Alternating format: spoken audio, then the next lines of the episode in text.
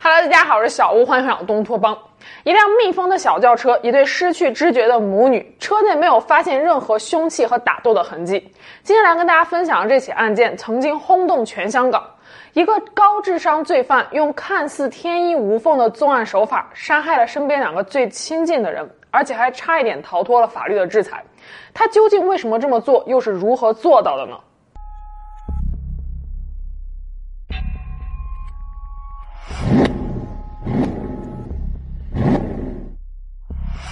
二零一五年五月二十二日下午三点半左右，途经香港西沙路的一位慢跑者，在西澳村公交车站附近发现了一辆 Mini Cooper 黄色小轿车，车辆静止停在路边，车内也一直没有人下来。慢跑者通过车窗远远看到车内坐着一对母女俩，他以为这对母女俩只是在车内休息，起初并没有在意。大约四十五分钟之后，慢跑者按照原路返回，仍然看到那辆黄色 Mini Cooper 小轿车还停在原处。此时，车子的雨刷正在一左一右的来回摆动。当时并没有下雨，这引起了慢跑者的注意。他走到车前，敲打车窗，结果发现母女俩双手下垂，瘫软在座椅上，并没有任何的回应。于是他就赶紧报警了。警方赶来现场后，打破了车子的后座玻璃窗，将母女俩救出来。可此时，母女俩早就已经没有了任何生命体征。死者母亲名叫黄秀芬，死亡当时四十七岁。旁边坐的是她的二女儿许丽玲，死亡当时十六岁。他们是香港中文大学医学院麻醉以及深切治疗学系副教授许金山的妻女。车辆被发现的位置距离许金山教授一家的住宅只有一点四公里。如果当天母女俩是从家里出来的话，那也就是不到五分钟的车程。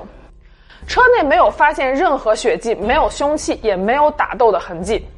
后备车厢里，警方发现了一些运动器材，包括一个银色的瑜伽球和一对网球拍。尸检报告显示，母女俩血液中一氧化碳的含量高达百分之五十。正常人血液中一氧化碳的含量不会超过百分之一。很显然，母女俩是死于一氧化碳中毒。可是，一氧化碳的来源是哪里呢？车内不可能无缘无故的释放一氧化碳。这对母女在临死前究竟经历了什么呢？随着警方的进一步调查，这个家庭更多不为人知的秘密被挖掘出来。许金山教授，马来西亚人，二零一五年案发当时五十岁，在香港中文大学担任副教授，同时也是香港沙田威尔斯亲王医院的名誉高级医生。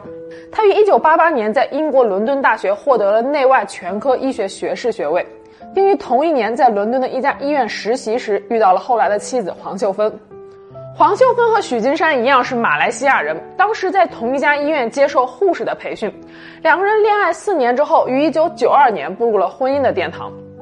后来，许金山的事业蒸蒸日上，先后成为了英国皇家麻醉科医学院院士和香港医学专科学院院士。九十年代末，许金山逐渐将事业的重心转向香港，一家人也搬来了香港居住。婚后，许金山和妻子一共孕育有四个孩子，长女许美玲案发当时二十岁，次女也就是死者之一的许丽玲案发当时十六岁，另外还有一名十二岁的三女儿和一名十一岁的小儿子。随着孩子们的出生，黄秀芬也辞去了原来的工作，开始一心一意地照料家里的后勤。一开始一家人其乐融融，可是时间长了，许金山发现和妻子之间的共同话题越来越少了，而且对于孩子们的教育理念也有所不同。在外受人尊敬的许教授希望自己的孩子将来也能够成龙成凤，但黄秀芬却觉得孩子们开心成长就好。慢慢的，许金山开始不带妻子参加任何公众活动，夫妻俩渐行渐远。案发之后，许金山的一位好友透露说。许金山曾经告诉过自己，已经好多年没有和妻子同房了。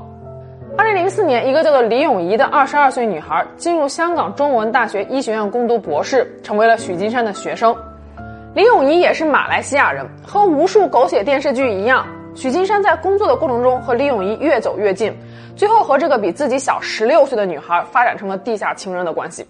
二零零七年，许金山在威尔士亲王医院周边以一百二十四万港元的价钱给李咏仪购买了一处房产，作为两人的爱巢。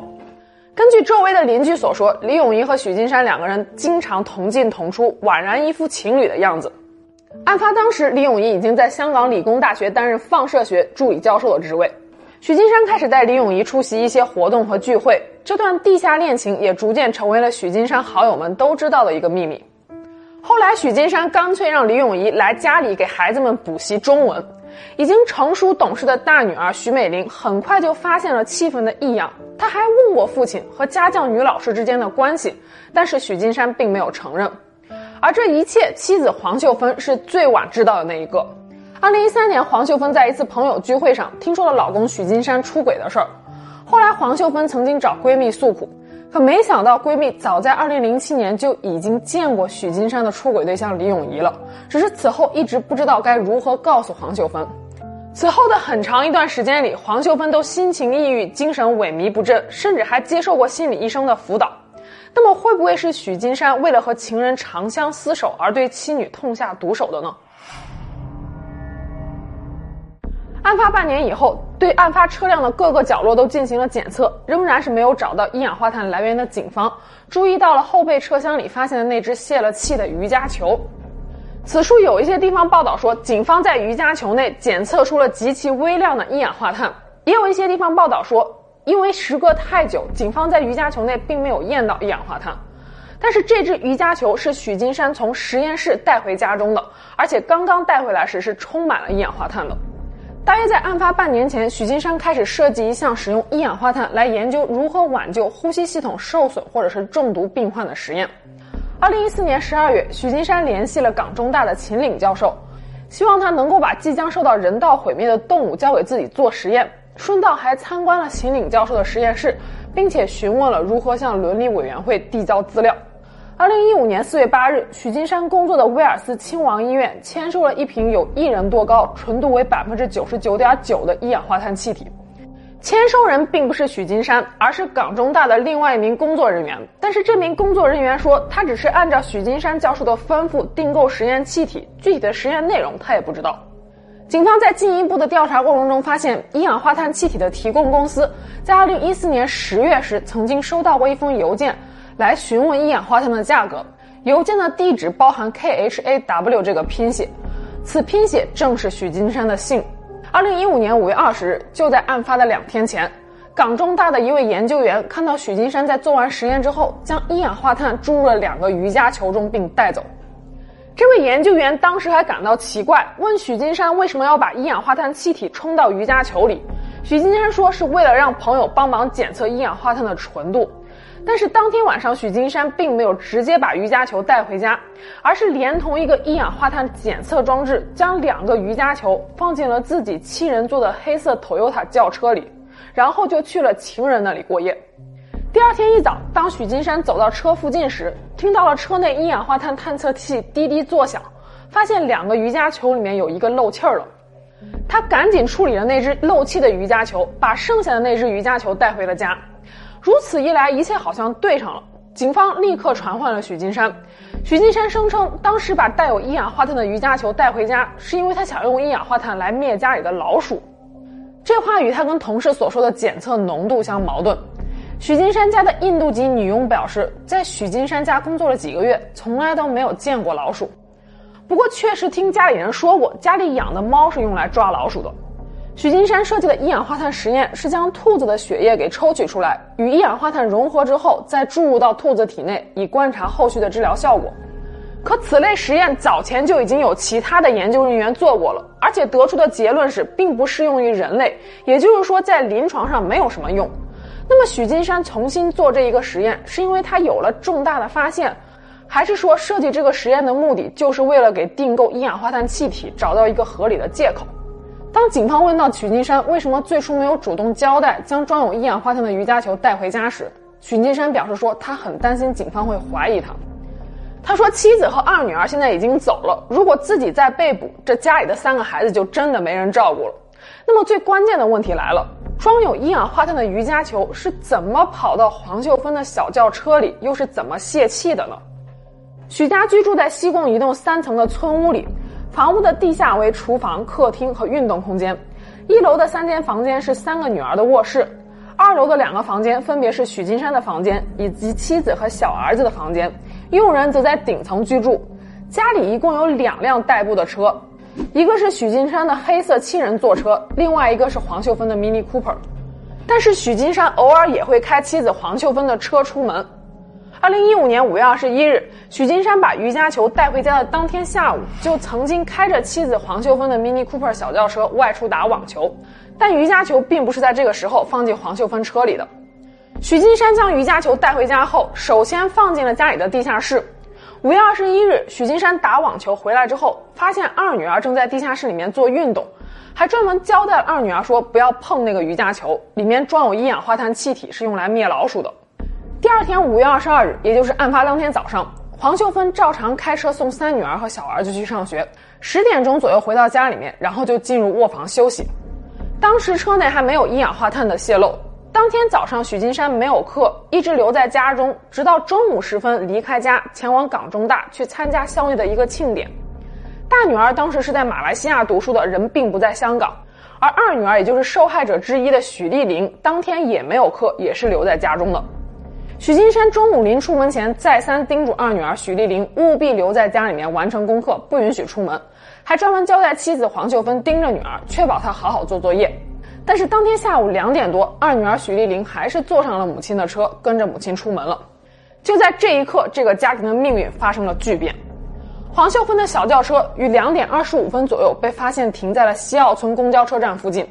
也就是说，瑜伽球是在案发当天上午十点到下午两点的这段时间内被放进黄秀芬车里的，或者也有可能是早早的就被放入，但是是在这个时间段内被拔掉气塞的。二零一七年九月，案发两年多之后，许金山以谋杀罪名被逮捕。庭审过程中，许金山声称瑜伽球也有可能是二女儿自己放入母亲车中的，还说二女儿因为课业的压力有过轻生的念头。但是根据二女儿许丽玲学校的老师和同学们所说，许丽玲性格活泼开朗，也不像是有自杀念头的人。妻子黄秀芬在发现丈夫许金山出轨之后，有了写日记疏导情绪的习惯。在黄秀芬的日记中，也没有发现她有任何轻生的意图。而且退一万步讲，就算是黄秀芬或者是二女儿许丽玲真的有了轻生的念头，也不可能拉着另一个至亲和自己一起。综上所述，经过了近三周的庭审，陪审团在长时间的商议之后，认为唯一的可能性是许金山在案发当天出门之前，把瑜伽球放进了妻子的车里，或者是在那段时间段里面拔掉了瑜伽球的气塞，导致妻女死亡。也许许金山一开始的目标就只有妻子一个人，可是二女儿许丽玲因此丧生也是不争的事实。许金山的两项谋杀罪名成立，被判处无期徒刑。在已经废除了死刑的香港，这已经是最高的刑罚了。在法庭上，出乎意料的是，许金山的三个孩子都表现出来了对父亲的支持，甚至当被问到父亲婚外情时，大女儿许美玲的证词都是有利于父亲的。他说，一开始也感到了父亲对这个家庭的背叛，可是慢慢的就理解了父亲。还说案发之后看到了父亲伤心痛哭，他长这么大从来都没有见过父亲流眼泪。被子女如此深深爱着和尊敬着的许金山，难道为了情人就可以变得如此丧心病狂吗？事实上，许金山的孩子们和亲友们都表示说，案发之前，妻子黄秀芬已经渐渐接受了许金山出轨的事实。许金山说，他和黄秀芬之间也探讨过分居和离婚的问题，但是因为两个人都无法独自照顾小孩，所以就没有采取进一步行动。黄秀芬从二零一三年开始有了写日记的习惯，字里行间都可以感受到，她并没有因为丈夫的出轨而责备丈夫，反而是开始自省。婚后的这些年，因为疏于和丈夫的沟通以及自我管理和提升，黄秀芬渐渐的和社会脱节。此后，黄秀芬甚至还报了一个中年女性如何提高自我的课程，从此开始注重打扮、社交，性格也变得开朗了许多。丈夫、朋友和孩子们都说，黄秀芬就像是变了一个人。她和许金山的关系也有所缓和，但是在家中，他们仍然只是扮演好了父亲和母亲的角色，夫妻关系早就已经名存实亡。黄秀芬甚至还默许丈夫一个星期有几天可以去情人那里过夜。根据许金山自己和周围朋友所说，其情人李永仪虽然和他关系非常的亲密，但却从来都没有要求许金山给出任何婚姻方面的承诺。李永仪只是觉得两个人在一起很合适，婚姻不过是一纸契约罢了。如此看来，许金山完全没有必要大费周章除掉妻子呀？难道说这起案件还有其他的隐情吗？黄秀芬生前的瑜伽老师说出来了一个关键信息。他说，黄秀芬曾经告诉他，许金山迟迟没有离婚的真正原因是担心离婚后将近一半的财产会被自己给分走。自早年间起，许金山和黄秀芬夫妻俩就对房产投资很感兴趣。他们注册了一家公司，许金山占股百分之六十，黄秀芬占股百分之四十，用这家公司的名义在香港投资了多处房产，总价值超过了三千万港币，而且还有六百八十万港币的现金。黄秀芬在刚得知许金山婚外情时，曾经提出过离婚，但是许金山说，如果离婚，财产只会分给黄秀芬六分之一。这让黄秀芬无法接受，双方各执一词，在长期的思想斗争之后，双方决定在孩子成年之前暂不离婚。许金山和黄秀芬名下所有的资产都是以长命器的形式购入的。长命器顾名思义，最明显的特点就是一方去世之后，物业的权属权益便会归长命的一方所有，而且物业的持有人不可以用遗嘱的方式将自己的权益转交给其他人。也就是说，黄秀芬去世之后，她名下所有的财产都会自动转到许金山名下。如此看来，婚外情再加上财产纠纷，已经足够构成此案的动机了。但是事情到这儿还没完。法庭上，许金山坚持说自己并未谋杀妻女，也没有将瑜伽球放到妻子的车上。二零二零年十二月，许金山向香港高等法院上诉庭提出上诉。他的律师指出，案发当日，许金山于中午时分离家，而妻子黄秀芬是在两点以后出门的。从开车离家到出事，相隔只有短短五分钟的时间，可见车内一氧化碳的浓度必然是相当高的。黄秀芬和二女儿血液中一氧化碳的含量也说明了这一点。但是如果瑜伽球是在许金山离家的时候，也就是中午时分被放到车上，并且拔下气塞的话，经过了两个多小时，车内的气体随时都会外泄。也有相关的专家指出，若打开车门三十秒，车内气体的浓度就会立刻减少至少百分之五十。所以瑜伽球必然是在案发前不久被拔掉气塞的。律师认为，法庭不应该排除受害者中的一人将瑜伽球搬上车的可能性。但离奇的一点是，警方在案发车辆内一直都没有找到瑜伽球的气塞。后来搜索许家时，在二楼书房的抽屉里发现了一个塑料气塞，但是除了充当作案工具的那只瑜伽球之外，许家还另外有两只瑜伽球，所以无法确定二楼书房的那个气塞到底是属于哪一只瑜伽球的。由于许金山始终都拒不认罪，再加上没有任何实质性的证据可以证明就是许金山将瑜伽球放上了车，此案至今为止依然是谜团重重。那么大家认为黄秀芬母女的死亡到底是意外还是谋杀？许金山到底是不是真凶呢？那今天就我们下期节目见了，拜拜。